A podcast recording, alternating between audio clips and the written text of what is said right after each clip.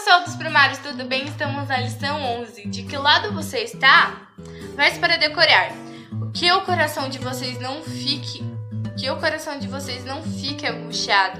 Vocês creem em Deus? Creiam também em mim. João 14, 1. Vamos para a história. Depois de atravessar o Jordão, Josué foi a um lugar de onde se podia ver Jericó. Ali ele buscou a ajuda do Senhor. O comandante dos exércitos celestiais apareceu diante dele como uma espada desembainhada.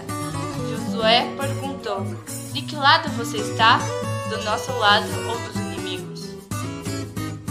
Depois que o comandante se identificou, Josué se ajoelhou, o adorou e perguntou-lhe: Era a mensagem que o Senhor tinha para ele. O Senhor lhe ordenou que tirasse as sandálias, porque o lugar que estava era santo.